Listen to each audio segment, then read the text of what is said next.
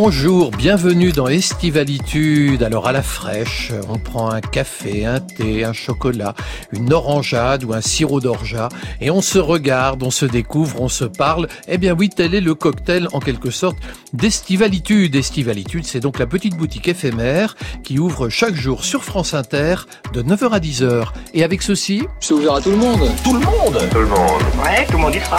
Formidable Anne Gravoin, vous êtes peut-être aujourd'hui la violoniste la plus connue des Français, sans doute parce que vous avez osé franchir le Rubicon qui sépare la musique classique de la musique populaire. Bonjour Anne Gravoin. Bonjour Christophe. Rost, vous n'êtes pas seulement rappeur, mais encore influenceur, faiseur d'opinion, et vous êtes surtout un homme de forte conviction. Bonjour Rost. Bonjour. Oui, ce matin, mes deux invités ont un point commun, leur ancrage dans la musique, mais ce n'est pas la même. Magnéto Juliette. Estivalitude. Ça veut dire quoi? Ça veut rien dire. Christophe Bourseiller sur France Inter. Rost, vous connaissiez déjà Anne Gravoin? Oui, on s'est déjà croisés euh, à quelques reprises euh, dans différents événements. Oui. Et vous, Anne Gravoin, vous connaissiez Oui, Rost aussi? oui, oui, Que sûr. vous aimez le rap? Euh, écoutez, je suis pas, je suis hermétique à rien. Ben ça, c'est une réponse, euh, j'ose pas dire de Normand, parce que ça va, ça va vexer les Normands. c'est en tout cas une réponse prudente et diplomatique. Euh, non, non, non, il y a rien de, diploma, de diplomatique chez moi. Non, non, euh, oui, oui, euh, j'ai travaillé avec euh, avec des rappeurs, avec des slammeurs, euh, j'ai fait des concerts, euh, j'ai enregistré des albums, et c'est vrai que il y a une forme qui est intéressante. Que voilà, je, je dis pas que c'est évidemment mon territoire de prédilection, pas du tout, mais euh, parce que moi je viens de la musique classique. euh, Et pure. comment Et comment? Mais mais c'est vrai que il y a des choses vraiment passionnantes et très intéressantes. Et L'autre jour, j'écoutais euh, j'écoutais un concert de Abdel Malik, avec qui j'avais eu la chance de, de- euh, que j'ai eu la chance d'accompagner. euh, Et qu'on va recevoir concerts. bientôt euh, sur France Inter, dans Estivalitude. Oui. Et j'ai trouvé ça absolument passionnant et magnifique, et même euh, aussi bien musicalement et qu'évidemment les textes et puis la voix qu'il a, qu'il porte et le message qu'il transmet. Alors c'est vrai que vous venez du classique, de par vos origines, vos parents, puis vo- votre, votre formation est une formation classique, mais on a l'impression que vous avez toujours voulu en sortir. Est-ce que c'est parce que le milieu du classique vous semblait trop fermé, trop étriqué? Euh, non, d'abord c'était au milieu des années 80. Euh, à cette époque-là, il était, euh, il était peut-être un peu plus fermé encore, je crois pas vraiment, parce qu'il y avait déjà, notamment à la télévision française, on voyait énormément d'orchestres, d'orchestres classiques accompagnant des chanteurs, notamment tous les Maretti, Gilbert Carpentier, et puis, et puis d'autres émissions. Non, je, je crois pas. C'est surtout que j'ai eu l'opportunité. Voilà, la vie, ce sont des rencontres. Et les rencontres, c'est ce qui forge évidemment euh, quelquefois un avenir. Si on sait prendre la balle au bon et s'en servir. Et moi, j'ai voilà, c'est des rencontres euh, assez jeunes euh, en sortant du conservatoire et, et, euh, et qui m'ont fait mettre un pied dedans euh, tout à fait par hasard. Alors imaginez-vous, Rost, que euh, Anne Gravoin a collaboré avec des chanteurs comme Michel Jonas, Laurent Voulzy, Marc Lavoine, Johnny Hallyday, Françoise Hardy, Noël Leroy, Nolwenn Leroy, pardon, Alain Souchon, et j'en oublie beaucoup. Mais en même temps, il y a quelque chose de compliqué avec vous, Anne Gravoin, c'est que vous avez plusieurs casquettes. Parce qu'il y a la violoniste réputée et la productrice de spectacles. Alors, c'est pas tout à fait le cas. Je suis pas productrice Ouais, de spectacle. ouais. C'est-à-dire, je suis pas agent d'artiste et, Ouais. euh, et je représente personne. Je suis producteur exécutif des projets. C'est-à-dire qu'on me donne une enveloppe globale en me disant, voilà, tu montes un orchestre, que ce soit pour euh, les enregistrements de musique de film, que je fais beaucoup, que ce soit pour les enregistrements d'albums de chanteurs de tout style, jazz, variété, de la pop, euh, euh, que ce soit pour la musique classique, bien sûr, monter des orchestres pour notamment les opéras en plein air, on, en- on y- on y reviendra. Ah oui, Et, et- Tosca. Notamment Mhm. Tosca. Et puis euh, après, il y a la musique de chambre aussi. Euh, Il y a bon, le côté avec euh, j'ai un quatuor, je fais partie d'un quatuor à cordes aussi, bien sûr. Mais ce Le Travelling Quartet. le Travelling Quartet et le quatuor à cordes de France, euh, qui est beaucoup plus classique. Travelling étant plus euh, dans la dans la pop et Pop. notamment sur les Beatles. Mais c'est surtout que euh, ma, ma triple casquette et c'est et c'est ça qui euh, qui m'enchante dans dans ma vie, c'est que euh, voilà j'ai cette production exécutive euh, qu'on m'a proposée il y a très longtemps euh, fait que euh, on me fait confiance, on me donne, euh, on me donne les outils pour pouvoir monter des équipes, monter des orchestres de différentes formations. C'est à géométrie variable. J'ai vu que votre société employait 700 musiciens. Au moins, oui, à peu près par an. Oui, je fais plus de 4000 contrats. Vous vous rendez compte, oh, c'est vraiment une femme d'affaires, Anne Gravoin. C'est pas seulement une, une, une violoniste, c'est beaucoup mieux que ça. Alors avec Johnny Hallyday, quel était votre rôle? C'est celui-là, de monter un orchestre, mais ah alors en plus qui. vous avez joué avec lui, non? Oui, ah oui, quand même. Bien sûr, bien sûr. Oui, parce que je voudrais qu'on vous écoute fugitivement oh. le 2 juin 2012 au stade de Genève. À certaines heures de la nuit, quand le cœur de la ville s'est endormi, il flotte un sentiment comme une envie.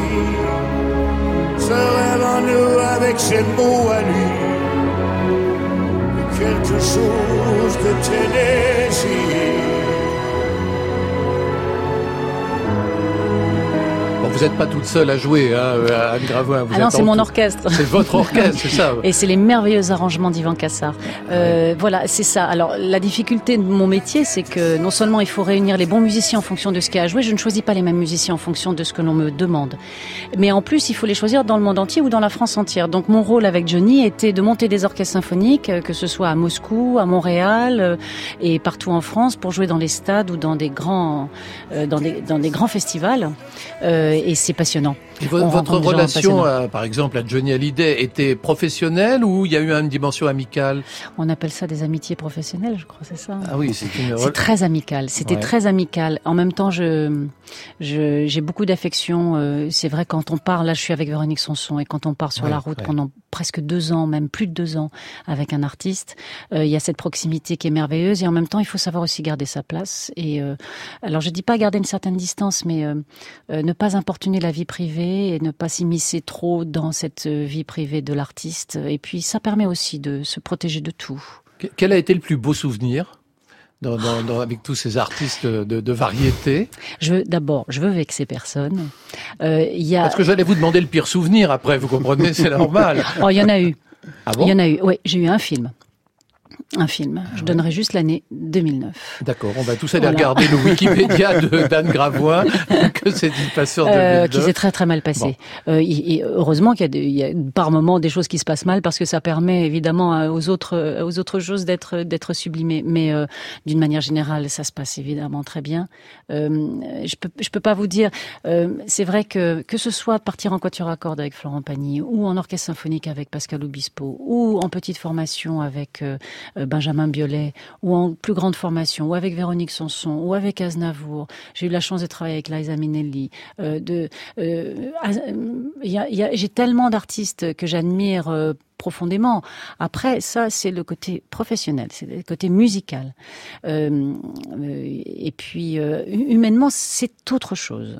Rost, vous n'avez jamais eu envie de, de, de, travailler avec un orchestre, un orchestre symphonique ou un quatuor? Ah mais moi c'est ce que j'ai fait sur mon, mon, dernier mon dernier disque qui est sorti. Bon, ça fait quelques années maintenant. Ça fait quelques années, on va en euh, parler. Oui, ça fait quelques qui, années. Qui, s'appelle Poésie d'un résistant.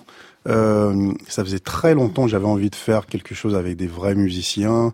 Euh, moi, j'étais pas très fan du classique euh, quand j'étais gamin, et puis peu à peu j'ai découvert, euh, j'ai découvert le classique, et puis il y a une, un de mes morceaux préférés qui était le Canon de Pachelbel que j'ai voulu ah, reprendre. Canon de Pachelbel, oui, bien sûr. Que j'ai voulu reprendre plus tard et, euh, du coup j'avais travaillé avec les élèves du conservatoire de Paris et j'ai fait aussi un concert euh, il y a deux ans de ça avec euh, le Paris Mozart Orchestra avec Claire Gibault euh, au Conseil économique et social. Et euh, enfin, c'est des moments magiques en fait. Alors vous avez ce point commun tous les deux, c'est de, donner des concerts dans des endroits invraisemblables. Vous, c'est au Conseil économique et social, qui est pas à Paris, qui est un, lieu du, un lieu de pouvoir, mais qui n'est pas l'endroit où on imaginerait écouter un concert. Et alors vous, euh, Anne Gravoin, vous allez donner cet automne le, Tosca de Puccini, dirigé par Yanis Pouspourikas, dans une mise en scène d'Agnès Jaoui, déjà c'est assez original, et surtout à l'hôtel des Invalides à Paris, c'est ça? Oui, dans la cour d'honneur de l'hôtel des Invalides. D'habitude. oui. Oui, C'est un 4, endroit où 5, d'habitude 6, il y a 7 toujours des cérémonies officielles. 8 septembre, oui, ah oui, puis des cérémonies Elles sont pas souvent- drôles, en plus. qui ne sont souvent pas très gaies, oui, absolument. Oui.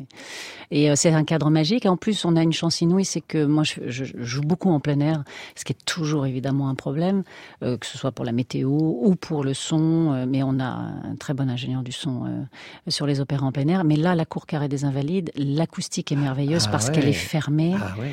Et la, la réverbération du son euh, sur euh, notamment la statue, entre autres bien sûr de Napoléon, mais, mais dans cette cour euh, est assez extraordinaire. Et puis Agnès Jaoui euh, qui fait une mise en scène tellement originale et, et sublime. euh, Voilà, je vous conseille de prendre des places. Il y en a plus beaucoup, mais hum, ça, ça vaut la peine. Alors moi, je, je pense qu'on ira voir ce spectacle avec beaucoup d'intérêt, mais ça aurait été plus intéressant d'avoir une partie rap incluant Rost. C'est c'est ma seule remarque. hein. Sinon, je trouve que c'est une très bonne idée. je vais vous dire, La bon Tosca, agent, la Tosca bon avec du rap, je pense que là, vous, il y, avait une possibilité. Alors j'ai un cadeau pour vous, Anne Gravoin. C'est Véronique Sanson en 1972. ah là là. Besoin de personne. Ah.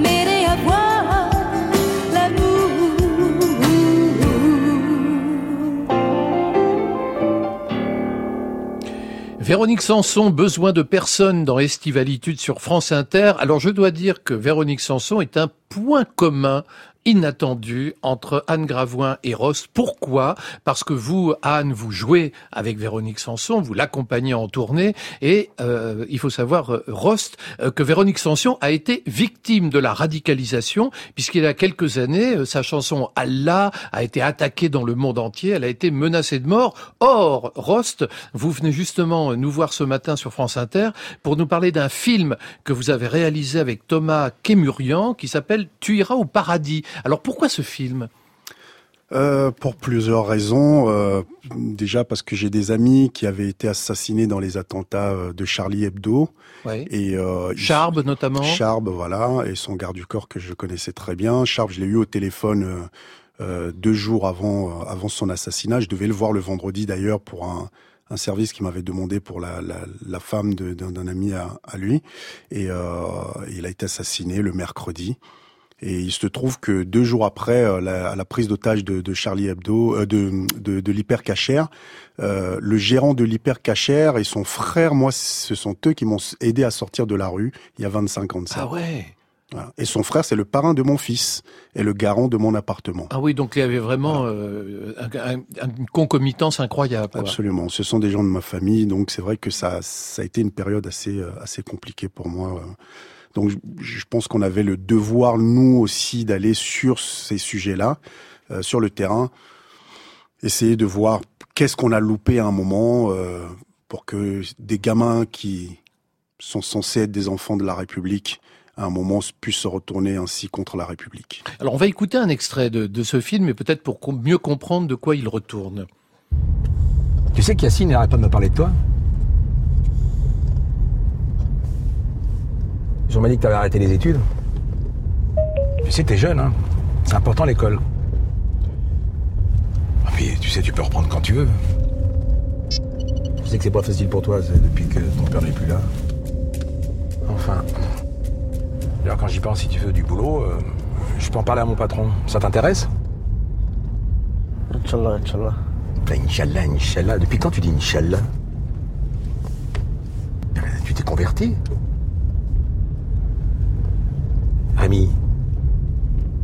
Ça va, on se connaît depuis longtemps. Ça, tu peux tout me dire, hein alors on, on, reconnaissait la voix de Smaïn, hein, l'acteur Smaïn qui était là. Euh, donc en deux mots, ça parle de quoi? Euh, C'est un film court, hein, c'est un film pédagogique que vous portez aujourd'hui dans les écoles et un peu partout, c'est ça? Absolument. On fait, euh, on a fait l'avant-première le 19 mars dernier et euh, depuis le 20 mars, on fait, on tourne à travers la France, la Belgique aussi, et puis là, je reviens d'ailleurs de de Dubaï où on prépare des projections pour le mois de novembre. Oui, parce que, enfin, je, pense qu'il y a, il y a un moment, bah, Smaïn d'ailleurs qui joue dans le film, euh, lui-même avait son cousin qui était au Bataclan. Ah oui, euh, dans le public. Absolument. Et donc, euh,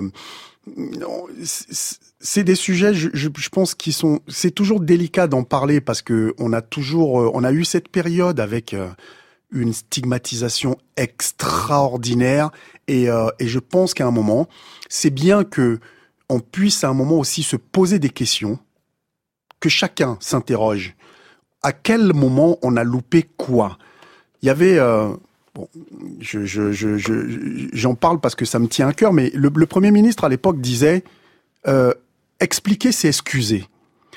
J'étais outré quand j'ai entendu cette phrase parce que expliquer, c'est essayer de comprendre pour voir comment on peut essayer de trouver des solutions pour éviter que ça ne se reproduise. Sinon, on continuera toujours à s'interroger, à s'indigner et on n'ira jamais dans le fond des choses pour régler les problèmes.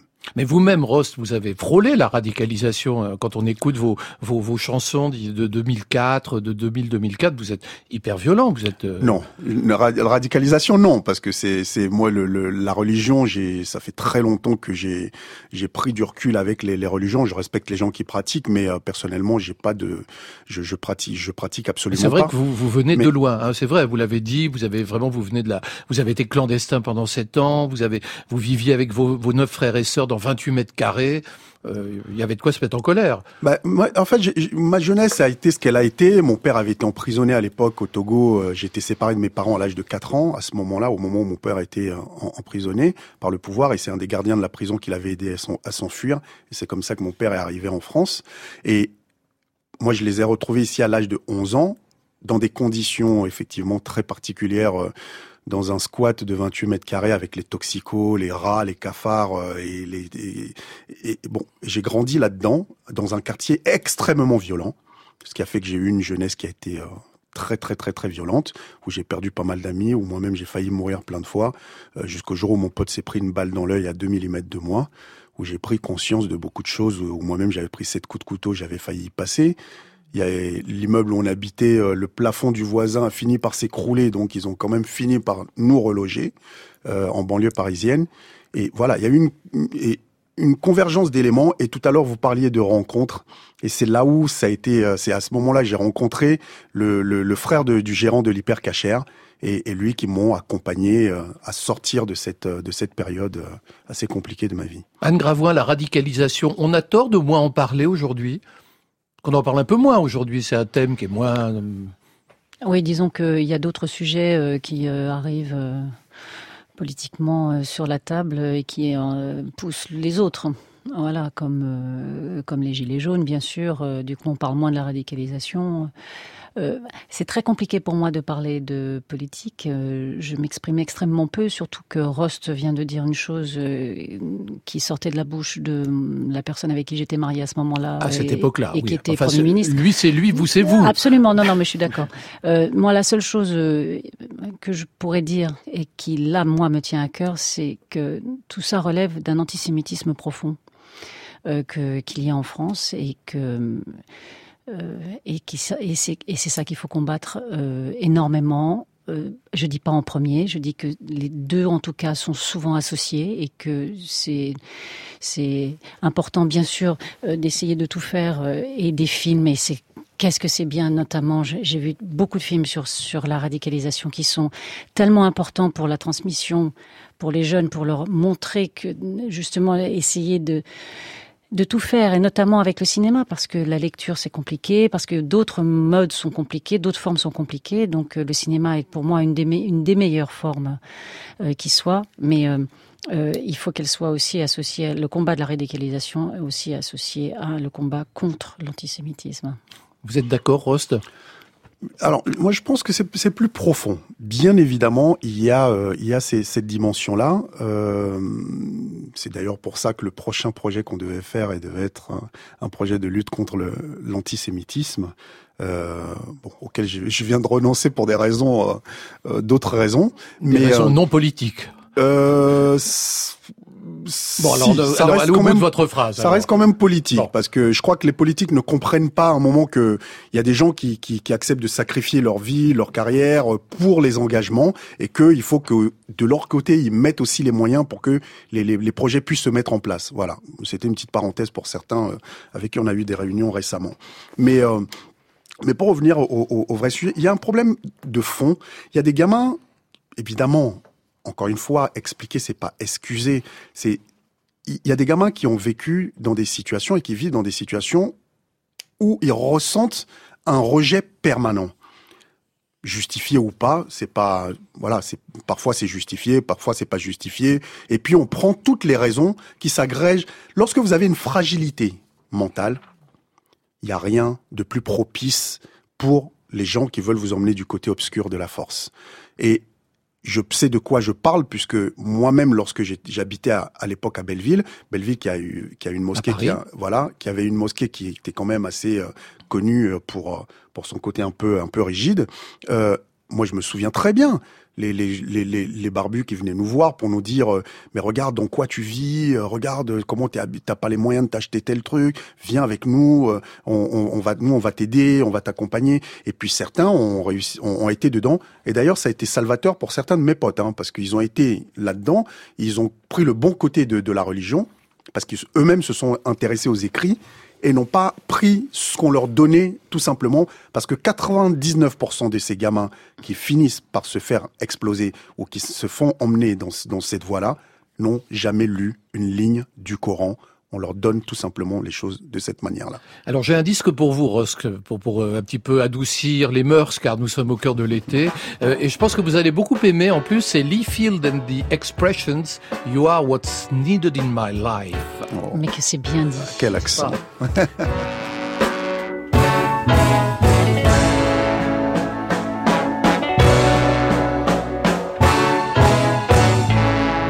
First of all, words to express my feelings is almost impossible to do when it comes down to talking about you.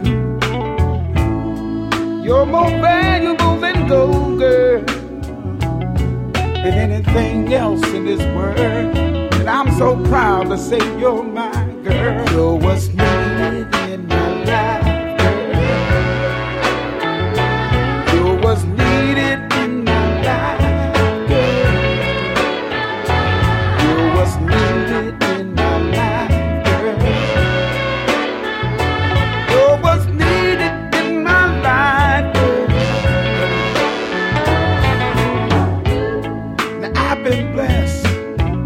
not only just me. So many people that have met you, I'm sure they will agree. You're so considerate of others, so heavenly. You're everything, you're everything to me. So what's needed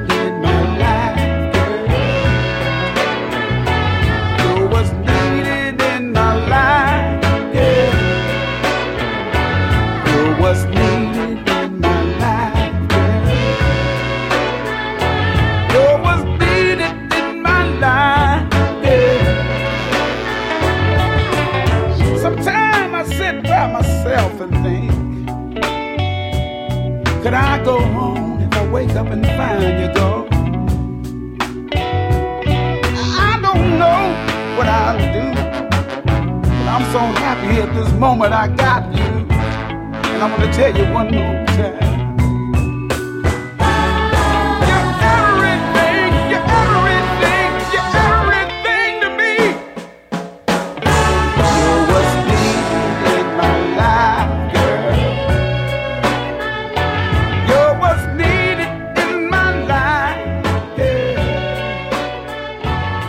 Contrairement aux apparences, ce disque ne date pas de 1963 mais de 2019. Le R&B de Lee Fields and the Expressions, You're What's Needed in My Life, tu es ce dont j'ai besoin dans la vie. Christophe Bourseiller, Estivalitude sur France Inter. Ce matin, je suis en compagnie d'Anne Gravoin et de Rost. Alors Anne Gravoin, il y a dans votre euh, activité, vous êtes une femme suractive, hyperactive, vous faites tellement de choses que je n'arrive pas à, à- vous suivre, mais j'ai vu qu'en octobre 2017, vous avez donné à Tel Aviv un concert très spécial et très émouvant, euh, pendant lequel vous avez joué sur un violon euh, rescapé de Drancy, c'est ça? Ah, euh, pas tout à fait. Expliquez-moi. Mais c'est pas loin.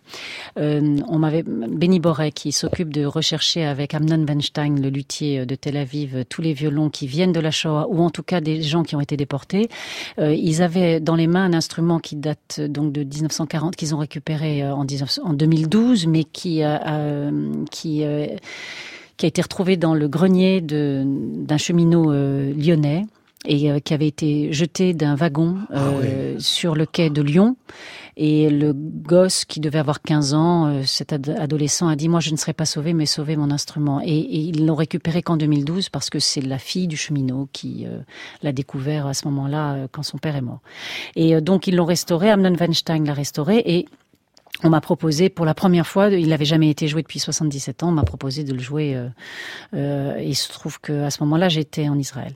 Et ça a été évidemment très émouvant parce que euh, d'abord, euh, pas seulement par mes origines, mais aussi pour l'his- pour l'histoire, pour cette his- pour l'histoire de, cet instrument de musique. et de ce jeune garçon que l'on sait parce qu'il faisait partie d'un convoi qui, vous savez, tous les convois étaient numérotés et on sait qu'ils sont absolument tous morts euh, à Auschwitz euh, gazés. Alors j'aimerais qu'on écoute un, un petit extrait. Alors le son n'est pas très bon, mais un, un extrait de, de cette soirée. C'est un peu l'histoire aussi de, de ma famille, une partie de ma famille. C'est pour ça que c'est assez difficile pour moi ce soir d'arriver à communiquer tout ce que j'ai au fond de mon cœur, ce- cette terre d'Israël que je ne connais pas, et avec une famille qui est en partie euh, disparue depuis très longtemps et que je découvre euh, jour après jour. Merci. Vous aviez, vous le dites vous-même à un moment donné, ben on n'entend- pas très bien malheureusement, mais vous dites que vous aviez fait la connaissance de ce violon 45 minutes avant le début du concert. Ah oui, oui, euh, on me l'a donné dans les mains, oui, quelques minutes avant de monter euh, sur scène. Mais d'ailleurs, c'est mieux parce que euh, on joue. L'instrument n'est que. Il y a une âme dans le violon. Vous savez, c'est un petit morceau de bois qui, on appelle ça l'âme, mais ça veut aussi tout dire. Et j'ai pensé qu'à cet enfant. Eh ben c'est bien naturel. Voilà. Alors il y a une Voilà. initiative, un projet aujourd'hui qui se perpétue, qui s'appelle les violons de la Shoah. Alors, les violons de la Shoah, les violons de l'espoir, et d'ailleurs, justement, euh, au mois de juillet, j'étais euh, en Israël pour ça. Euh, on, on va donner en septembre 2020 un grand concert à Paris avec euh, 35 violons. Amnon Weinstein et Benny Boré ont... 35 violons de survivants. la Shoah, absolument. Ce qu'on appelle les violons de l'espoir. Et ils ont réussi à en, en retrouver 80 en tout depuis euh, des années et des années. Là, il y en avait très peu au début, ils en ont trouvé quatre et puis ensuite 80 parce que le bouche à oreille et puis euh, voilà. Donc il y a des beaucoup, il y a, il y a que trois violons français, le reste vient d'Allemagne et, euh, et puis il se trouve que vous savez que Auschwitz à ce moment-là était en Allemagne hein. et puis maintenant Auschwitz est en Pologne. mais ça faisait partie du et c'est pour ça que d'ailleurs il a mis euh, ce, ce, ce camp là. Euh, ils ont mis ce camp ici. Et donc, on a retrouvé des, instruments qui ont été à Auschwitz et ensuite des instruments qui ont appartenu à des gens qui avaient été déportés et massacrés là-bas ou des instruments qu'on a retrouvés soit en France, soit en Belgique aussi, euh, dans d'autres pays euh, où on sait qu'ils ont appartenu à des gens qui ont été déportés. Qu'est-ce que vous en pensez, Ross, de cette initiative? C'est quand même assez, euh, c'est magnifique. C'est génial. Moi, je, enfin, je, voilà, je, voilà.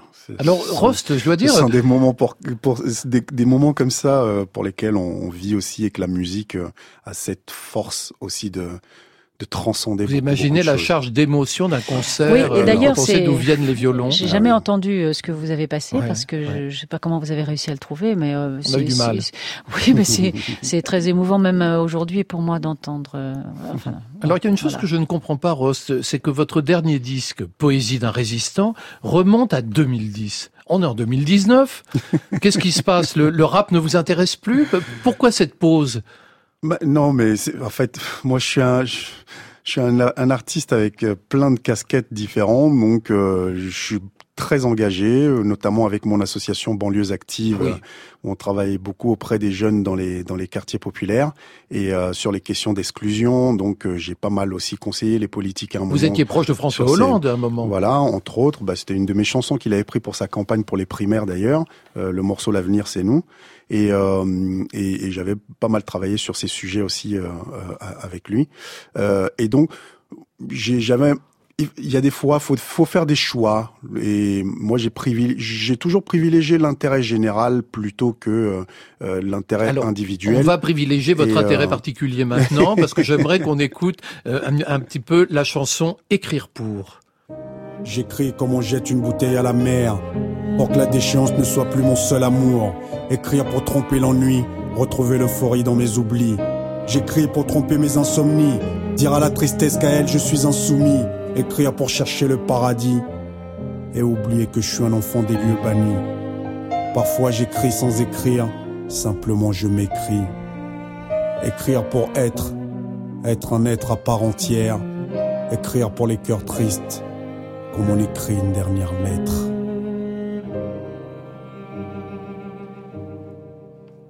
Très belle chanson. On pense un peu à Abdel Malik, on est dans, entre poésie et rap, on est plus proche du slam d'ailleurs qu'autre chose, Ross, semble-t-il. Oui, cet album est Poésie d'un résistant, c'est un album que je voulais faire depuis très longtemps avec des vrais musiciens, faire un, du piano-voix, violon, violoncelle, euh, des morceaux guitare-voix. Euh, euh, c'est complètement différent de tous les autres albums que j'ai fait euh, jusque-là. Ben justement, Ross, moi ça m'a frappé parce que tout à l'heure euh, on a écouté des disques de, de vous de, au bureau et puis hier aussi. Et euh, il y a notamment un morceau qu'on a failli passer ce matin. Révolution. c'est voilà, c'est ça. et alors là, je lis, je lis, je lis le, le texte. Pire qu'en 68, la France va sauter. Révolution, la prochaine sera hardcore. Eh ben on y est, les gilets jaunes. Ah bon, vous pensez que ça, ça valide votre votre ben, déjà alors ce, ce, ce titre c'est, je savais que vous alliez me parler de ça parce que c'est un titre qui a fait énormément de bruit ouais. à sa sortie, parce qu'on a eu des problèmes de censure avec ce morceau. Sauf que ce que j'expliquais à l'époque, c'est sorti en novembre 2004. Oui. Quelques mois avant la révolte des banlieues. C'est vrai. C'est vrai. La France était sous tension en ce moment-là, et j'expliquais aux politiques, attention, les jeunes dans les quartiers sont de plus en plus sous tension, si ça ne change pas maintenant, ça va péter. Quelques mois après, ça pétait. Et aujourd'hui, plus que jamais, on leur expliquait l'autre France, celle que certains appelaient la France d'en bas. Eh ben, cette France d'en bas, elle s'exprime aujourd'hui parce que elle ne supporte plus de souffrir dans le silence. Et nous, les artistes de terrain, on se doit d'être l'écho du silence de la masse silencieuse.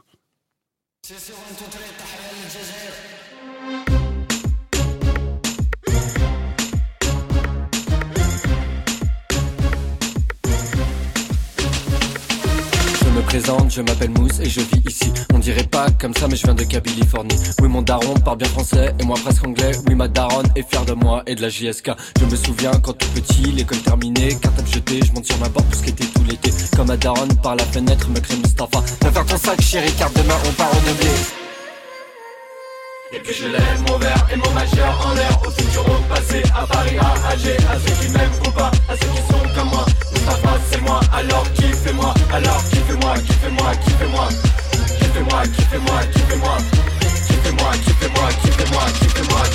kiffez-moi, kiffez-moi, kiffez-moi. Kiffe le sketch, kiffe le rush, kiffe le bled, oui c'est moi. Kiffe le sketch, kiffe le rush, kiffe le bled. Kiffe le sketch, kiffe le rush, kiffe le bled, oui c'est moi. Kiffe le sketch, kiffe le rush, kiffe le bled, kiffez-moi. Kiffe le sketch, kiffe le rush, kiffe le bled, oui c'est moi. Kiffe le sketch, kiffe le rush, kiffe le bled, Alphallah. Kiffe le sketch, kiffe le rush, kiffe le bled, oui c'est moi. Kiffe le sketch, kiffe le rush, kiffe le bled, kiffez-moi.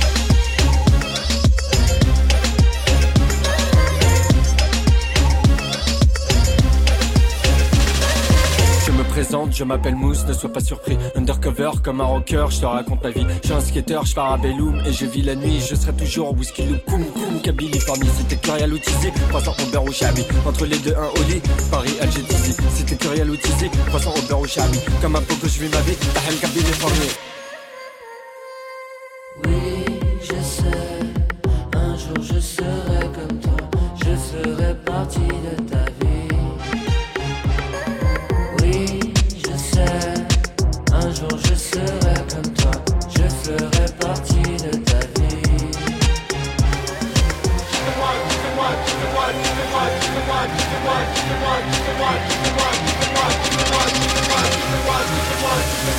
Moi J'kiffe le sketch, j'kiffe le rush, j'kiffe le bled, oui c'est moi J'kiffe le sketch, j'kiffe le rush, j'kiffe le bled, marche J'kiffe le sketch, j'kiffe le rush, j'kiffe le bled, oui c'est moi J'kiffe le sketch, j'kiffe le rush, j'kiffe le bled,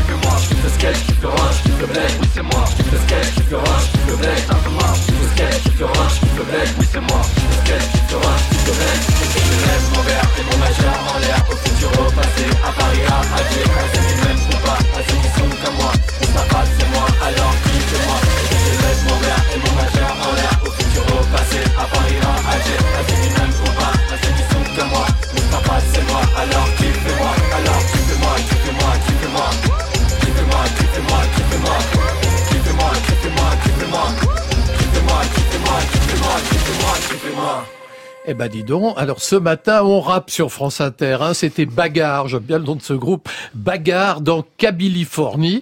Joli titre aussi, une programmation Alger-Los Angeles de Muriel Pérez. Vous avez dit que Vous avez dit Mais vous m'avez rien dit. Parce que c'est faux. C'est vrai bah, Évidemment que c'est vrai. Contrairement à ce qu'on a fait croire aux gens ici que Kadhafi était un dictateur et que c'est pour ça qu'ils l'ont assassiné, je peux vous dire que la grande majorité des Africains qui vivent en Afrique et qui connaissent l'histoire de l'Afrique savent que il nous aurait fallu cinq Kadhafi et l'Afrique s'élevait. Vous êtes un sacré provocateur, Rost, hein, quand même. non, mais il y a, évidemment, il y a des vérités qui sont parfois dures à entendre pour certaines personnes. Et, moi, j'essaye de toujours empêcher euh, les, gens de tourner en rond. Voilà. À un moment, il faut dire les choses telles qu'on les pense. Et le, ce qui s'est passé en, Libye, d'ailleurs, on est en train de voir la catastrophe que c'est pour l'ensemble de l'Afrique, mais qui va avoir des répercussions sur l'Europe dans quelques années. Et je, je, je, ne comprends pas. Je, enfin, si, je comprends. Parce que quand on est en France, la manière dont on reçoit les informations n'est pas la même que quand on est sur ah le bah continent. Certainement, bien sûr. Et donc, j'entends bien les gens qui, qui disaient que Kadhafi, c'était le mal absolu et que voilà. Mais la plupart des Africains ne le voient pas comme ça. Alors, Anne Gravoin, vous aviez une question à poser. Vous vous en souvenez ou pas à, à Rost? Oui. Ah, pas très bien. bien sûr. Pourriez-vous avoir la gentillesse de poser cette question? Mais avec avec avec joie. Euh, moi, je, bien sûr, euh, votre engagement est, très important depuis euh, très longtemps, euh, mais dans, concrètement, pour l'éducation justement de ces jeunes de banlieue, qu'est-ce que concrètement vous arrivez à vraiment à faire? Oula, c'est c'est une bonne question. Écoutez, moi, ça répondre brièvement. ça fait des années que j'essaye de faire prendre conscience aux uns aux autres de du rôle qu'ils ont à jouer dans la cité au sens large du terme. C'est-à-dire que quelles que soient nos origines, quelle que soit notre couleur, quelle que soit notre situation sociale, qu'aucun aucun d'entre eux n'est condamné à l'échec.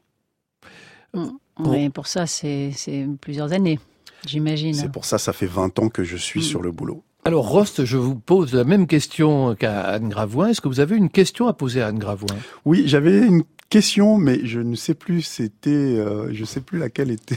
Bah écoutez, vous posez la question que vous voulez. Si vous n'avez pas de question, ce n'est pas grave. Si, si, j'avais une question Vous en avez plus, oublié, mais oui, j'ai oublié Mais ma moi aussi, question, vous m'avez dit, je ne sais pas je- laquelle, et je vous dirai. Donc euh, je- j'attends. Dites-moi. Non, Bah, mais vous avez un a- petit peu de temps, on peut passer à autre Non, chose, il peut y revenir. il y a- si, il y a- non, mais il y a une question qui est importante pour moi, c'est que pensez-vous du PS actuel? Oh là là, mon Dieu.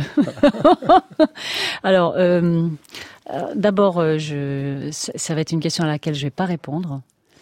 C'est pas qu'il y a des sujets tabous, euh, mais euh, Vous êtes toujours socialiste de cœur, comme vous disiez auparavant Je suis euh, toujours euh, de gauche de cœur. Oui. On va plutôt dire ça.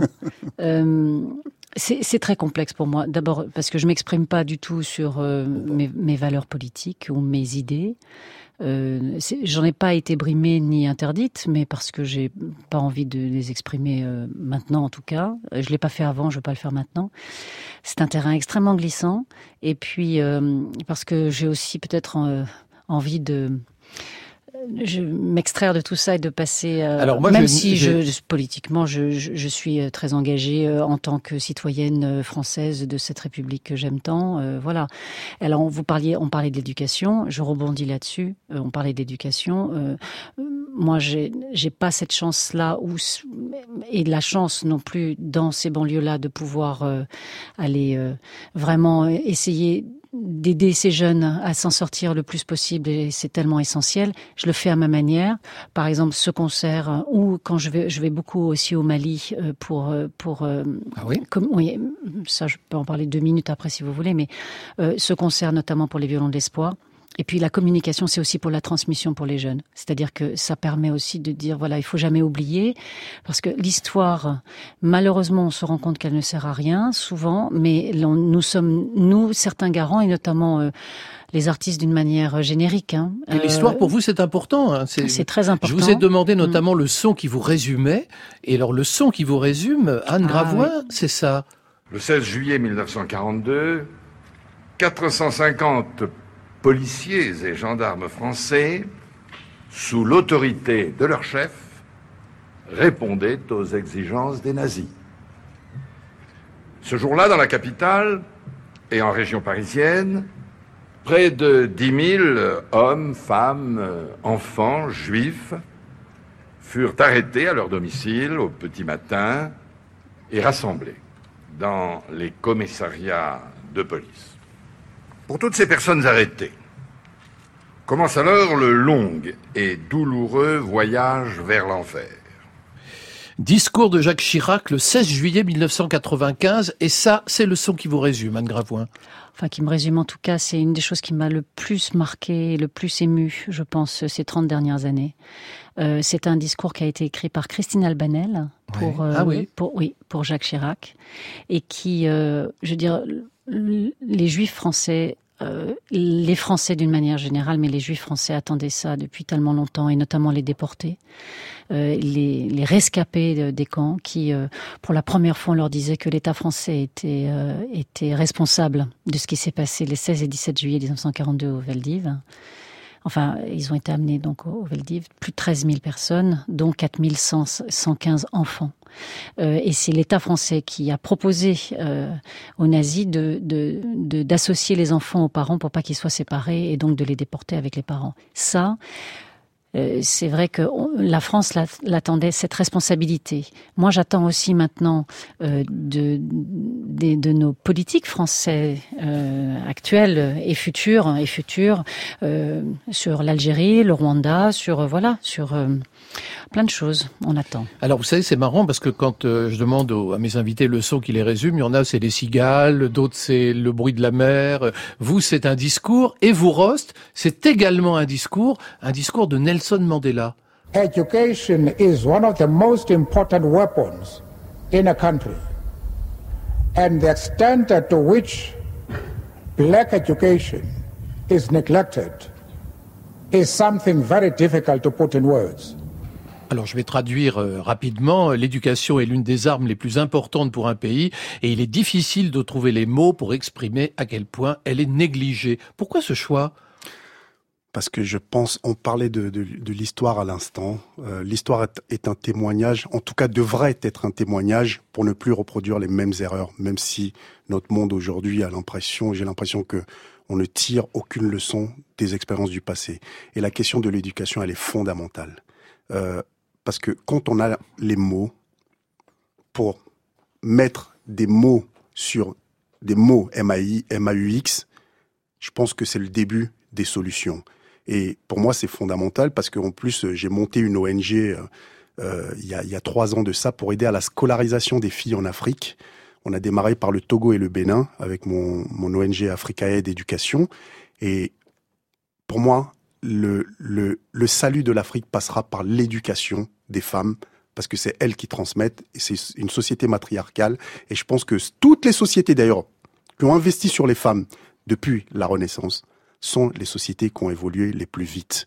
Donc je pense qu'il faut mettre l'accent sur l'éducation, que ça soit en France, dans nos quartiers, dans les zones rurales ou dans les pays en voie de développement, investissons sur l'éducation. Alors je voudrais poser à Anne Gravo une question un peu plus légère, si ça ne vous ennuie pas. Euh, J'ai vu que vous aviez trois films sur le feu, Oui. euh, dont le nouveau film de Yann Kounen. Oui. Alors vous, euh, quelle est votre fonction par rapport Alors, à ces films Oui, voilà. Alors ça, ça fait partie aussi des autres casquettes.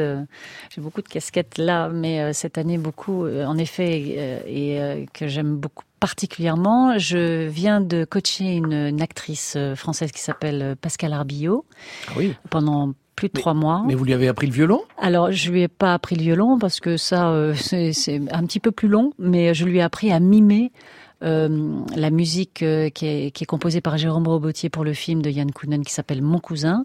Euh, je lui ai appris à mimer toutes les parties qu'elle doit, euh, qu'elle doit euh, synchroniser. Enfin, euh, pas- Ah oui, vous apprenez aux acteurs à faire semblant à de faire jouer d'un semblant de jouer d'un instrument. Ah, c'est. Donc moi en amont j'ai enregistré la musique, euh, j'ai enregistré les parties de violon et ensuite j'ai fait travailler Pascal. Et donc le film sort je crois à la fin de l'année avec Vincent Lindon et Pa- Vincent Lindon, Pascal Arbillot et Fran- François Damiens.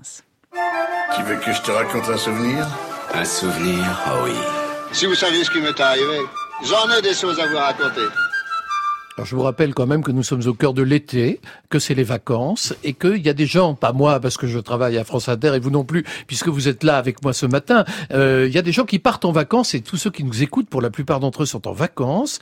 Alors je voulais savoir quel était le plus étonnant souvenir de vacances que vous ayez vécu. Alors euh, Anne, je c'est pas évident euh, pour vous parce que j'ai lu que vous vous octroyez 15 jours par an sans violon qui constituent des sortes de vacances en quelque sorte. Ah oui, oui, oui, c'est Ouais. ça. Mais vous partez jamais en vacances? Vous n'avez pas de Si. souvenirs de vacances? Si, si, si, si, j'ai des souvenirs de vacances ici. Simplement, c'est euh, c'est lié à la vie privée la plupart Ah, du temps. c'est euh, tellement donc, privé euh, que vous pouvez pas en parler. Non, non, pas du tout. Non, j'ai un souvenir de vacances où j'ai eu la trouille de ma vie.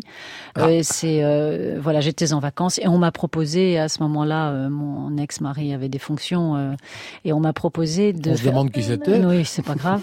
on m'a proposé euh, de faire partie de la première voiture du Tour de France, la voiture de tête, et de suivre une échappée, euh, enfin pas une échappée, pardon, et de suivre le Tour de France au cœur. Ah oui. Euh, euh, Suivre le maillot jaune en quelque sorte. Enfin, de suivre, on était la première voiture Ouais. et, euh, Et dans les Alpes et ça a été extraordinaire et en même temps, j'avais jamais vécu ça. C'était, j'ai eu la trouille de ma vie. C'est, je n'ai, mais, mais ce sont, des- ce sont des, des aliens, ces, gens qui conduisent ces voitures à 2 mm, les voitures qui passent, les vélos, les, enfin, c'était incroyable. Suivre le Tour de France dans la voiture de tête, c'est Ouais. quelque chose que peu de gens ont pu faire dans leur vie, je crois. Alors Rost, euh, c'est incroyable. Ah, c'est- non, mais c'est là, c'est Rost, lunaire. ça se passe à vélo, les Eh ben, vacances de Ah Rost. non, c'est pas vrai.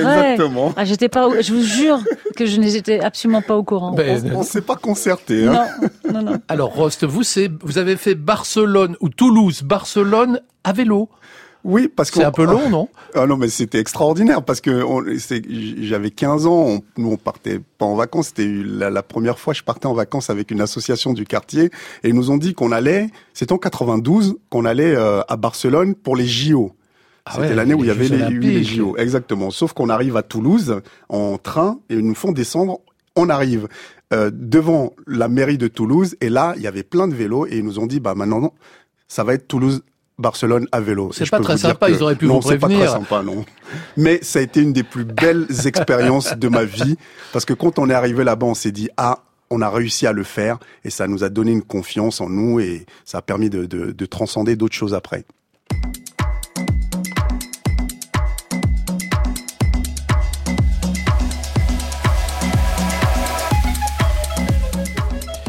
Merci beaucoup Anne Gravoin et Rost. Merci. Vous avez tous deux fait preuve de beaucoup d'estivalitude. Alors Anne Gravoin, entre autres, il y a tellement d'actualités. Vous participez, c'est l'actualité la plus proche, au festival Opéra en plein air qui se déroule aux Invalides à Paris du 4 au 8 septembre. Et Rost, vous parcourez la France pour montrer votre film éducatif Tu iras au paradis. Et puis votre livre Enfants des lieux bannis est en cours d'adaptation au cinéma. Vous pouvez réécouter et podcaster cette émission sur le site de France Inter. Estivalitude, bien sûr, est réalisée par Juliette Medevielle. L'émission ayant été préparée par Saad Merzac, Corinne Valente, Pierre Goulancourt et Astrid Landon, avec à la technique aujourd'hui Guillaume Roux. Notre boutique éphémère réouvre bien sûr demain dès 9h sur France Inter. Donc, à demain.